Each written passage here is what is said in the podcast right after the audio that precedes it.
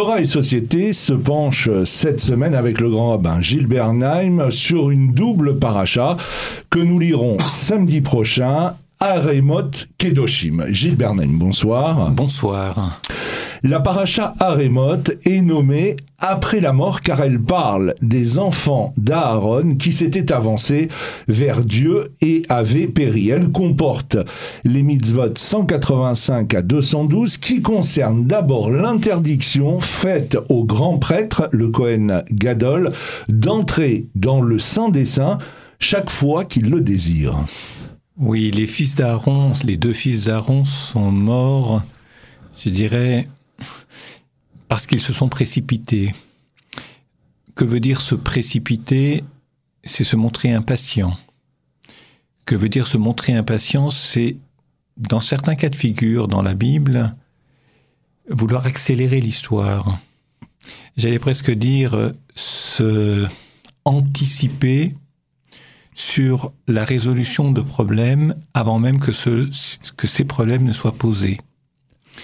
Et nous savons qu'il y a par exemple, lors de la traversée de la mer Rouge de Yamsouf, il y a des personnages qui se sont précipités à la mer et qui se sont noyés parce qu'ils étaient pressés de sortir d'Égypte et je dirais, ils se sentaient libres avant d'avoir conscience de ce à quoi les obligerait cette liberté.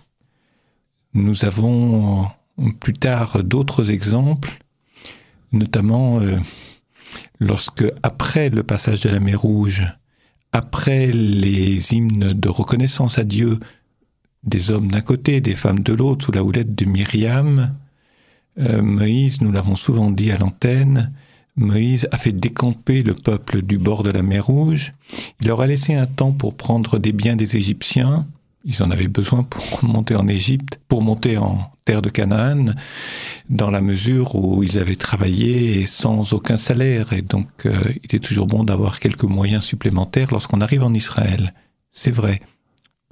Pas, seulement supplémentaires, mais des moyens tout court. Mais il les a fait arrêter, stopper, maintenant on part. Parce qu'eux considéraient que l'histoire était achevée, c'est-à-dire que tout était facile et qu'ils allaient arriver en terre d'Israël et que les portes s'ouvriraient. Et c'est la raison pour laquelle il a fallu euh, restreindre, je dirais, cet appétit de bien qui est la marque de gens établis, c'est-à-dire euh, satisfaits. Donc euh, on retrouve avec les fils d'Aaron ce mouvement de précipitation, de projection sur l'histoire, vouloir accéder à, je dirais, aux côtés de Dieu. J'allais presque, pardonnez-moi cette expression, elle n'est, ce n'est qu'une image. Comme lorsqu'on dit en français, se précipiter aux côtés des dieux pour, avoir, pour être en connivence avec eux, pour, euh, je dirais, tout savoir, tout connaître et bénéficier de cette connivence pour euh, assurer son statut. Euh, le Zohar a une explication qui est très intéressante et il dit que le sens véritable ne serait pas celui de l'interdit transgressé, mais celui d'un ajustement incertain, car il y a des lieux et des temps où c'est la rigueur qui est en action, et il y en a d'autres où c'est la miséricorde. Il est des temps où Dieu est proche et des temps où il est éloigné. Nadab et Abiou, les deux fils d'Aaron, n'ont pas connu suffisamment ces dispositions et secrets des lieux et des temps que leur père lui possédait c'est une allusion aussi au fait qu'ils étaient deux hommes, alors que selon le Zohar, ce qui permet aux humains de pressentir la présence divine, c'est le mouvement du couple, du masculin et du féminin. Et le Zohar euh, fait d'ailleurs euh, une allusion au mouvement des chérubins, euh, des anges qui se trouvent sur l'arche d'alliance. Oui, dans le dans le ressenti de la proximité avec Dieu, ce qui est le, point central de la démarche des fils d'Aaron, des deux fils d'Aaron, qui sont pleins de bons sentiments à l'adresse du divin. Ce ne sont pas des rebelles, mais alors pas du tout. Mais dans le ressenti de cette proximité d'avec Dieu, l'homme et la femme, et je reprends la thématique du Zohar que vous avez évoquée, l'homme et la femme n'ont pas la même approche. Je dirais que, par exemple, ce n'est pas en toutes circonstances comme ça que les choses se passent. Il y a des hommes différents les uns des autres et des femmes différentes les unes des autres.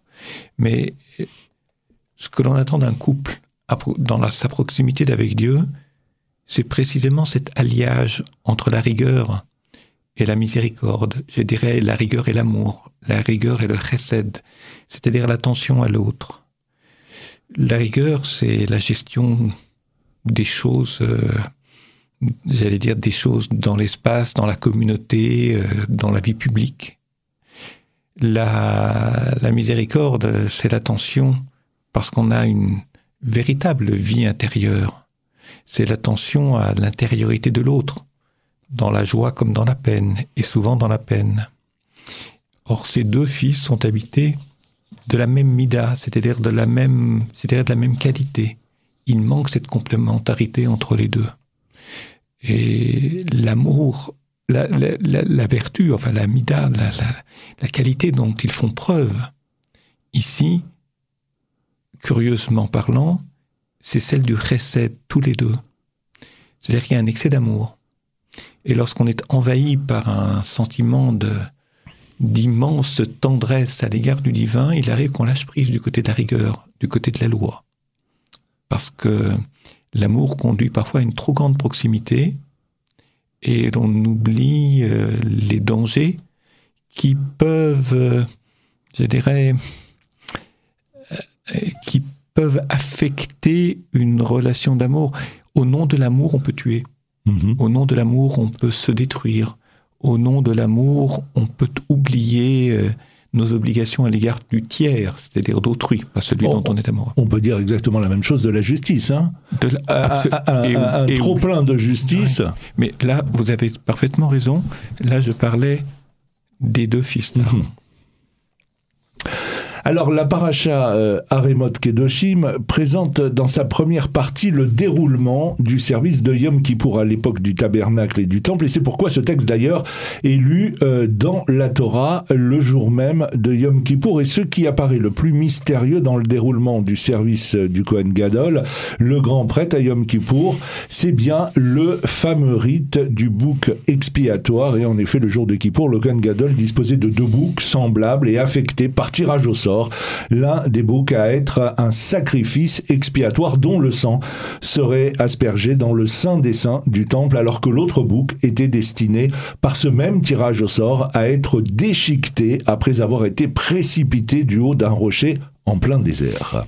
Oui, permettez-moi de répondre, ou plutôt de, de prolonger votre propos, mais je ne m'intéresse pas à l'instant présent au déroulement du rituel et la signification de chaque instant du rituel. C'est trop long et c'est sur un, ça s'inscrit sur un registre différent. Par contre, il y a deux choses que je retiendrai de cet enseignement, à savoir d'un côté, le Kohen Gadol est un homme qui, je dirais, qui est dépouillé de tout orgueil. C'est quelqu'un qui représente le peuple à des moments donnés à un moment donné dans le sein des saints. Et pour ce faire, il ne faut pas être habité par des choses, j'allais dire, qui obstruent la conscience de ce pourquoi on est là. Donc il faut faire preuve de beaucoup d'humilité. Alors c'est assez paradoxal parce que d'un côté il a un habit qui est, j'allais dire ravissant, un habit qui est extraordinairement riche, et de l'autre côté, enfin extraordinairement riche, non, extrêmement singulier, plus exactement singulier, et de l'autre qui, mais cette singularité est toujours marquée par un souci de attention à l'orgueil, attention à oublier ce pourquoi tu es là. Autrement dit, reste concentré sur le rituel, sur le sens, d'autant que tu n'es pas vu dans le, dans le Saint des Saints, tu n'es pas vu par le peuple. Et quand on n'est pas vu par ceux que l'on représente, on peut avoir la tentation de s'évader un petit peu, c'est-à-dire d'oublier son statut. Ça, c'est une chose. Et puis de l'autre, dans le rituel dont vous avez parlé, des deux boucs qui étaient offerts à Yom Kippour, le mot clé, c'est, ou l'expression clé, c'est tirage au sort. Parce que ces deux boucs sont absolument identiques.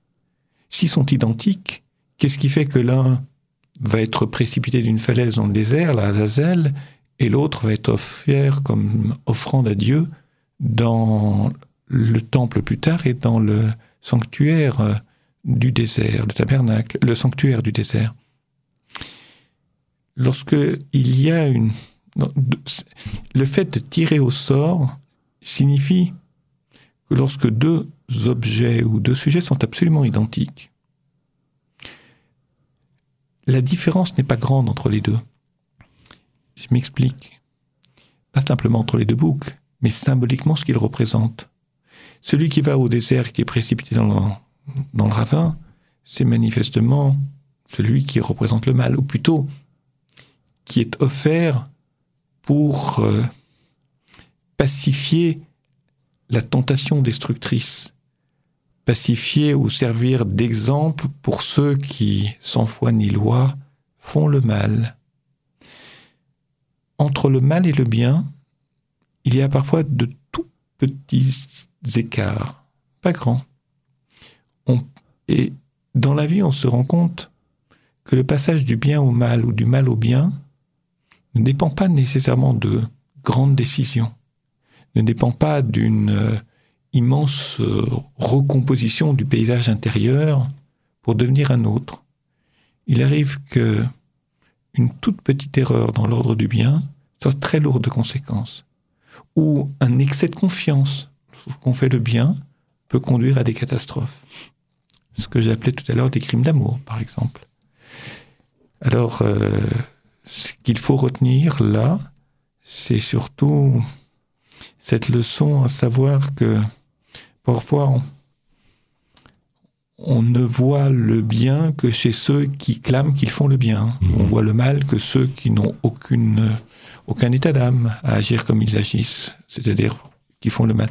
Et il arrive que les représentations que l'on a de ces personnes ou de ces groupes soient un tout petit peu faussé. Et c'est ce un tout petit peu qui peut conduire le bien vers le mal et parfois sortir du mal, que du bien sorte du mal. Alors la paracha Kedoshim commence par cette injonction Soyez saints, car je suis saint, moi l'Éternel votre Dieu. À sa suite sont énoncés de nombreuses mitzvot, commandements, euh, par l'accomplissement desquels le juif se sanctifie et établit un lien avec la sainteté de Dieu. C'est de Dieu. Ces mitzvot incluent la prohibition de l'idolâtrie, la mitzvah de la tzedaka, de la charité, le principe de l'égalité de tous devant la justice, le Shabbat, la moralité sexuelle, l'honnêteté en affaires, l'honneur et la crainte des parents ainsi que le caractère sacré de la vie. Et c'est aussi dans la paracha Kedoshim qu'est exprimé le principe que Rabbi Akiba euh, qualifie de cardinal et dont Hillel dit c'est là toute la Torah, le reste en est le commentaire, aime ton prochain comme toi-même. Oui, aime ton prochain comme toi-même le terme hébreu ve'afta le reyacha comme aura, le mot le reyacha est assez difficile à traduire. Lorsqu'on dit aime ton prochain comme toi-même, il n'y a aucune difficulté à le dire, par contre. Et le reyacha, regardez la racine du mot reyacha, vous retrouvez cette racine militaire ra, reish aïn. Euh, le mal, oui, mais le mal parce qu'une chose vous est totalement étrangère, vous ne savez pas quoi en faire, ou parce qu'elle est étrangère, vous la traitez mal. Donc en ton prochain, il y a quelque chose d'étranger. Quelque chose d'étranger qui parfois fait mal, ou nous fait du mal, ou plus exactement, parfois ce n'est pas nécessairement qu'il nous fait du mal, mais nous désempare. On reste désemparé, et à partir de là, on s'égare, et à partir de là, on, je dirais, on dysfonctionne dans notre comportement. Tu aimeras ton prochain comme toi-même. Euh, je pense que tout prochain, un prochain, ce n'est pas nous. Un prochain est autre que nous. Reconnaître la singularité de l'être humain, c'est reconnaître l'autre dans sa différence d'avec moi et de ne jamais l'oublier. Ceci étant, l'étrangeté qui peut désemparer ou qui peut favoriser un dysfonctionnement, cette étrangeté n'existe pas que chez l'autre. Elle existe chez chacun d'entre nous il y a des parts d'étrangeté en nous. C'est-à-dire que, je prends un exemple, parfois vous lisez un livre, parfois vous écoutez quelqu'un parler, et à un moment donné, vous vous rendez compte que l'autre crée du désir en vous de connaître quelque chose dont vous vous rendez compte à ces instants que vous ignoriez que ce désir puisse exister en vous. Si vous n'avez pas rencontré cette personne, vous n'auriez jamais désiré penser, agir, euh, aimer ou au contraire juger comme vous le faites désormais. C'est l'étranger est aussi une part de nous-mêmes. Il y a des gens qui se découvrent dans leur vie à un moment donné suite à un événement, un événement qui a bouleversé leur vie. Si cet événement, qui parfois est douloureux, n'avait pas n'était pas, pas survenu, eh bien ce bouleversement n'aurait pas existé et ces personnes seraient restées les mêmes toute leur vie. C'est ce qu'on appelle euh, rester quand Narman, Rabbi Narman de Braslav dit euh, il faut rester jeune. Facile à dire, comme on dit. Mais rester jeune, ça veut dire être capable d'être créatif, être capable de ne pas se complaire dans les idées premières qu'on avait à l'âge de 20 ans. Il y a des gens qui pensent à 80 ans comme ils pensent à 20 ans, en termes d'immaturité, j'entends. Mhm. Parce que s'ils ont découvert la vérité à 20 ans, il est bon qu'ils la creusent, et c'est bien d'être toujours là-dessus à 80 ans. Bon, c'est différentes situations. Le Rav Horowitz précise que la paracha Haremot met en garde afin de ne pas faire le mal, mais celle-ci place des limites pour que l'on fasse le bien. Il indique que les deux premières lettres d'Israël, du mot Israël, Yud Shin, correspondent à l'émergence de l'être, le Yesh essentiel. C'est cela, euh, cela n'est pas un privilège, c'est une exigence, dit le Rav Horowitz, une exigence terrible qui a sa source en haut. Voilà pourquoi il est dit soyez saints parce que je suis saint tout est dit là avec précision. Non pas vous êtes saint ou les meilleurs, mais c'est parce que je suis saint que vous l'êtes. Oui, il y a plusieurs choses qui... Euh, j'entends plusieurs choses dans ce que vous venez de dire. Euh, d'abord sur le yesh, c'est le mot yesh, il y a. Il y a, ça veut dire qu'il y a une... Ce qu'on appelle la question qui sous-tend le yesh, c'est qu'est-ce que c'est? Autrement dit, redonner un statut, redonner une identité, redonner une définition, redonner du sens aux mots que l'on emploie. L'émergence du sens, on ne vit pas dans un monde sans signification. Ça, c'est le yesh. Ensuite, euh, sur euh, l'autre partie de votre propos, il y a une forme de... Euh, dans, dans toute relation humaine, quelque chose qui relève non pas du qu'est-ce que c'est, mais qui, c'est-à-dire de l'identité. L'identité, elle ne se crée pas, elle est d'abord dépendante de des lieux, de nos lignées, de nos, dire, de nos ascendants et de nos parents, de nos grands-parents, de nos maîtres, de la culture ou de la civilisation dans laquelle nous baignons. Savoir d'où l'on vient, à partir de là, de tout ce que l'on peut retirer de notre passé, quel usage en fait-on afin de préparer un avenir qui corrige les erreurs du passé et qui améliore, qui approfondit les choses euh, du présent. Et parfois aussi être meilleur que ses parents.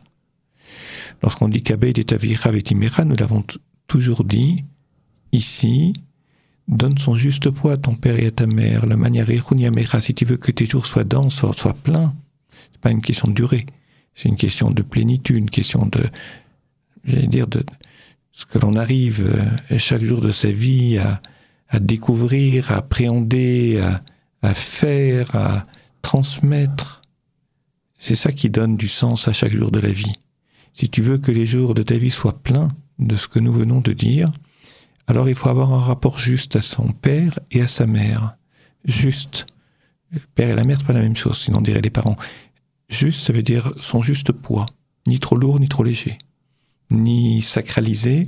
À ce moment-là, on refait la même chose, on est fasciné, on refait la même chose que ses parents, y compris les erreurs. Pas trop léger, parce que là, on ne considère plus ses parents, son père et sa mère. On se croit créateur de sa propre vie, comme disent les philosophes ou les psychanalystes, on se pense sujet premier de l'histoire, comme si l'histoire commençait avec nous.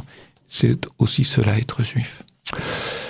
Alors, Gilles Bernheim, on l'a vu dans la paracha Kedoshim, il y a euh, aime ton prochain euh, comme toi-même. On va dire un mot euh, sur le jour de l'indépendance de l'État d'Israël qui va fêter cette année ses 75 ans. Le moins que l'on puisse dire, c'est que ces derniers mois, aime ton prochain comme toi-même n'est pas, je dirais, le le sujet commun de, du peuple israélien en ce moment. Non, c'est peu le vecteur cardinal de la société d'Israël aujourd'hui. Ceci étant, ce Yom Ha'atzmaut est très particulier. Je pense qu'il y a eu deux moments dans l'histoire, ou il y aura eu deux moments dans l'histoire qui auront changé beaucoup de choses dans la vie d'Israël. Le premier événement, c'est l'assassinat de Rabin. Le deuxième événement, c'est ce qui est en train de se passer. À savoir, la question pour moi n'est pas de savoir qui a raison entre la coalition et l'opposition. Ce n'est pas du tout mon sujet. Chacun a le droit de penser et de se situer où il qu'il fallait corriger des manques, des insuffisances de la Cour suprême est une évidence pour beaucoup de gens, y compris chez des gens qui sont dans l'opposition. Ça, c'est une chose. Le problème est que les conséquences risque d'être très lourde et très durable. La société d'Israël est en train de se fracturer en deux. Ce n'est pas vraiment, je laisse de côté le, c'est pas vraiment ce dont on avait besoin, ça on s'en doute bien, lorsqu'on regarde les dangers extérieurs à l'État d'Israël et qui concernent chaque juif là-bas et dans le monde, il est évident que la priorité, elle est ailleurs. Maintenant, euh, du fait que cette division de la société d'Israël entre les pour et les contre crée un vrai clivage. Alors les gros mots qui sont employés par les uns par les autres, euh, traîtres ou anarchistes ou gauchistes, etc., bon, sont des mots qui n'ont aucun sens dans la société. Il y a des individus qui sont un peu allumés, si vous me permettez l'expression, dans un camp comme dans l'autre. Mais ce qui compte, c'est l'unité du peuple juif et l'unité d'Israël. Je rappelle que, à l'occasion de Yom que le sionisme, qui euh, pour moi est une chose sérieuse, je ne parle pas du fait de vivre en Israël ou de ne pas y vivre, je parle de sionisme sur une manière de penser l'histoire du peuple juif, pas simplement hier, à la création de l'État d'Israël et après le congrès de Bâle, euh, pas seulement aujourd'hui, mais pour très longtemps, si Dieu veut. Le sionisme, c'est la possibilité qui a été donnée sur la terre d'Israël de permettre à toutes sortes de juifs de vivre ensemble toutes sortes de juifs de vivre ensemble. Ça, c'était, je dirais, le, support idéologique, non seulement du sionisme, mais aussi de la création de l'État d'Israël. Pas simplement un État refuge après la mhm. Shoah, mais cela d'abord. C'est une chose que je ne peux pas oublier. Alors évidemment, il y a, il y a des gens qui sont pleins d'arrière-pensées, je ne parle pas maintenant de la coalition ou de, l'opposition, mais des gens qui sont pleins d'arrière-pensée. Vous avez dans le monde orthodoxe qui pensent que l'État d'Israël ne fera sens qu'à partir du moment où tous les juifs deviendront religieux. Bon, libre à chacun de le croire. Je n'ai pas d'avis là-dessus. Je ne sais pas comment les choses se passent ou se passeront. Chacun fait son travail à partir de ses compétences, à partir de son domaine d'expertise. C'est une chose. En vous écoutant, euh, c'est aussi peut-être euh, ce moment où euh, les Israéliens vont répondre à une question à laquelle ils n'ont jamais répondu. C'est que veulent-ils pour cet État?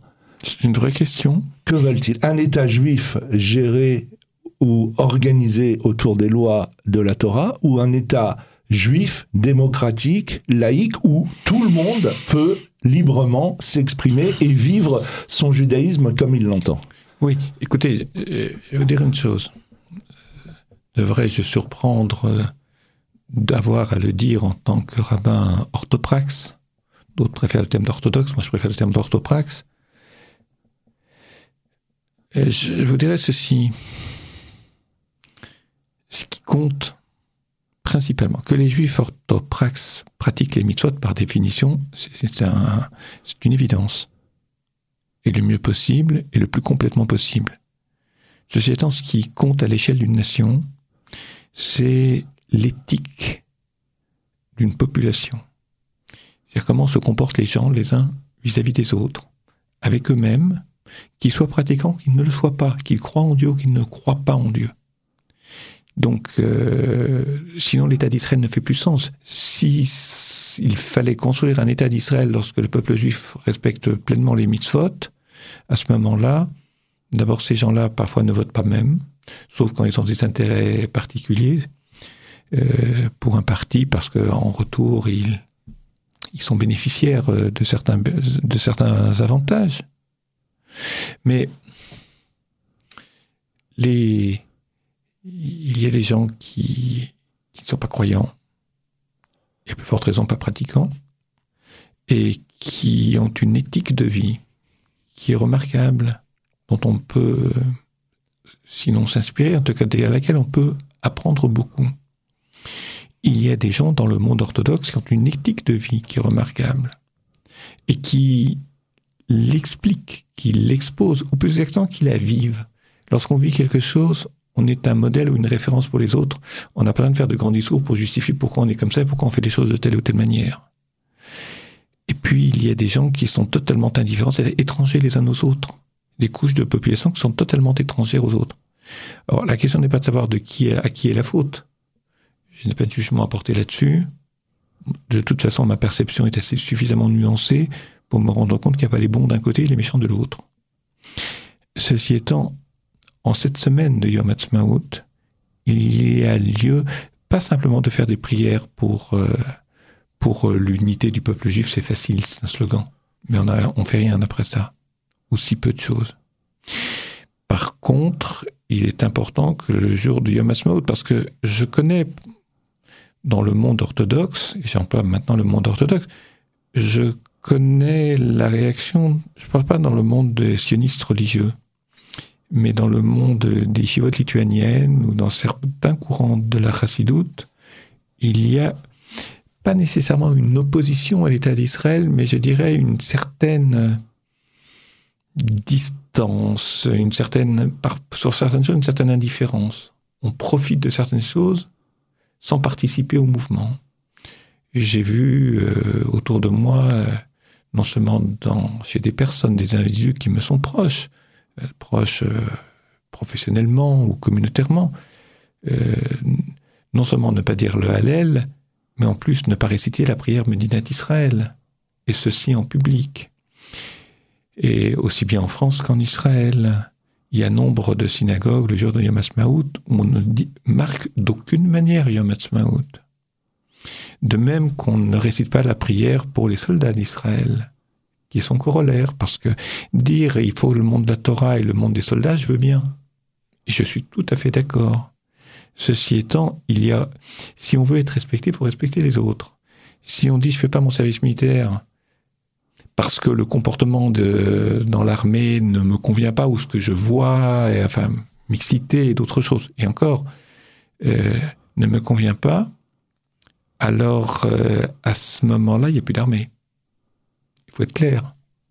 C'est-à-dire que comment tu vas changer les gens par décret Tu vas les obliger à se comporter différemment, à être croyants, à être pratiquants. Ça marche pas. Alors, qu'il y ait au moins cette reconnaissance, cette marque de reconnaissance à l'égard de à l'adresse de l'État d'Israël, prière pour la Médina d'Israël, pour l'État d'Israël, et puis cette prière pour les soldats d'Israël. Et si tu trouves qu'ils se comportent pas bien, alors prie pour qu'ils se comportent mieux, et en même temps reconnais leur mérite. Voilà, nul n'est parfait ni d'un côté ni de l'autre. Eh bien, c'est sur ces mots que s'achève cette émission Torah et Société avec euh, le grand rabbin Gilles Bernheim et on se donne rendez-vous la semaine prochaine. Bonsoir. Avec plaisir, bonsoir et Chag déjà pour Yom.